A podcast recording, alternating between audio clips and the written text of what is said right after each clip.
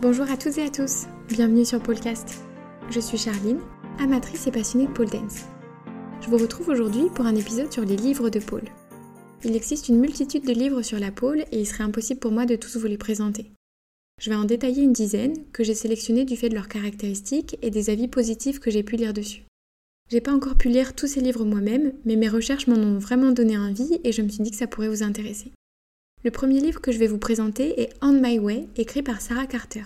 Il est disponible en anglais et également en français.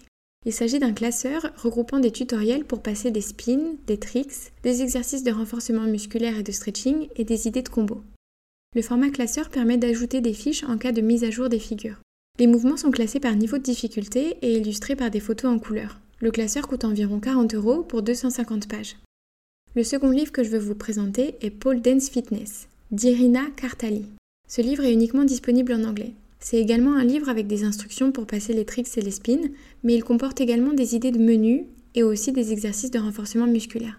Il y a 300 exercices et le livre coûte une vingtaine d'euros. Pendant mes recherches, j'ai également découvert deux livres écrits par Neola Wilby, que vous connaissez peut-être sous le pseudonyme The Paul Pity si vous la suivez sur les réseaux. Ces deux livres sont disponibles en anglais et en espagnol.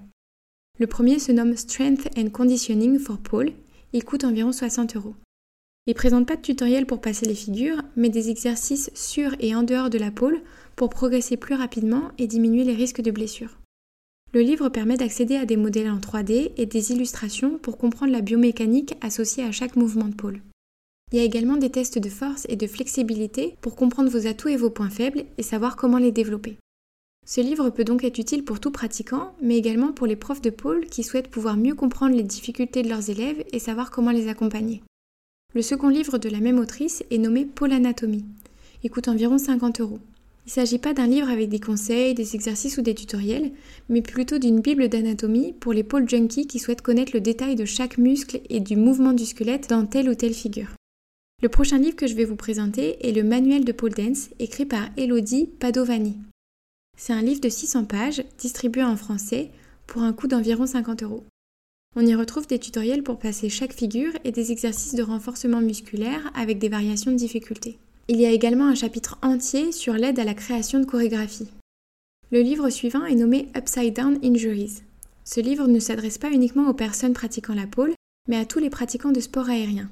Il comporte des notions d'anatomie et des exercices pour prévenir les risques de blessures et se rééduquer après un accident. Ce livre ne prétend pas remplacer une rééducation avec un professionnel de santé, mais plutôt venir en complément. Il est uniquement disponible en anglais et coûte environ 40 euros. La même autrice a écrit un livre avec des conseils sur le stretching et un autre sur les handstands. La prochaine collection de livres dont je voulais vous parler, c'est celle de Spin City. Il s'agit de livres de format compact, pratiques à transporter, qui reprennent le nom de chaque figure avec une photo qui la représente. On n'est pas sur un guide tutoriel, mais plutôt sur un annuaire avec toutes les figures, la collection en regroupe un sur la pôle, nommé Pole Bible par Spin City, un sur les figures de hamac, un autre sur le cerceau aérien, et enfin un sur les figures de pôle en duo. Je trouve ça assez intéressant d'avoir un livre qui reprend uniquement les figures en duo, parce que j'ai l'impression qu'elles sont souvent moins représentées sur les réseaux ou dans les autres guides. Chaque livre coûte environ 40 euros dans cette collection. On passe maintenant à mon livre préféré sur la pôle, Pole Dance, Ma vie en équilibre de Juliette Taka. Il s'agit d'un album illustré en français qui raconte la vie fictive d'une poleuse, sa découverte de la discipline, ses entraînements, les défis qu'elle rencontre et son intégration dans la magnifique communauté de la pole. Ce livre regorge d'humour, de pédagogie, de magnifiques illustrations et surtout des anecdotes auxquelles tout pratiquant ou pratiquante peut s'identifier. Il coûte environ 20 euros. Si vous souhaitez en savoir plus ou que vous l'avez déjà lu et adoré, je vous recommande d'écouter l'épisode de ce podcast avec l'interview de l'autrice Juliette Taka. J'ai également pu découvrir l'essai Paul Dance Philosophie, un livre écrit en français par Aude Emmanuel O'Haraud.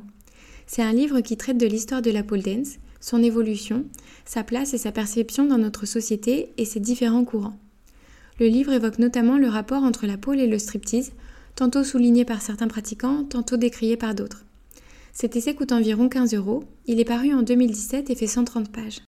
Le prochain must-have de votre bibliothèque n'est pas vraiment un livre, mais un magazine bimestriel. Il s'agit de Spinning, le premier magazine francophone sur la pôle et les sports aériens. Ce magazine regroupe différentes interviews de pratiquants et pratiquantes, des découvertes de la rédaction, des conseils de pratique, des informations utiles comme les prochaines dates de compétition. Je ne vais pas rentrer plus dans les détails pour aujourd'hui parce qu'un épisode de podcast est en préparation sur le magazine. Et enfin, le dernier livre est celui que je recommande à tout pratiquant de pôle. Il s'agit d'un carnet ou d'un journal de pôle. Il en existe beaucoup sur le marché, avec des esthétiques et des prix très variés, mais vous pouvez également prendre un carnet simple sans lien avec la pôle. Tenir un journal de pôle permet de consigner toutes les figures que vous savez faire, vous inspirer pour créer des combos, définir vos objectifs de pratique, planifier vos prochains entraînements, tracer votre progression ou encore renforcer votre motivation en y insérant des photos ou des citations. Que vous pratiquiez en studio ou en autodidacte, je pense que c'est vraiment un outil utile qui permet de s'organiser plus facilement. Voilà, c'est tout pour aujourd'hui. Si vous lisez un de ces livres après avoir écouté l'épisode, je serais ravie d'avoir votre retour. Si votre livre de pôle favori n'a pas été cité, n'hésitez pas à m'en faire part pour que je puisse le partager à l'ensemble de la communauté. Si vous avez une question, une remarque ou que vous souhaitez participer à un prochain épisode, vous pouvez me contacter via Instagram, Facebook ou par mail. Toutes les informations nécessaires sont dans la description de cet épisode. Belle journée à vous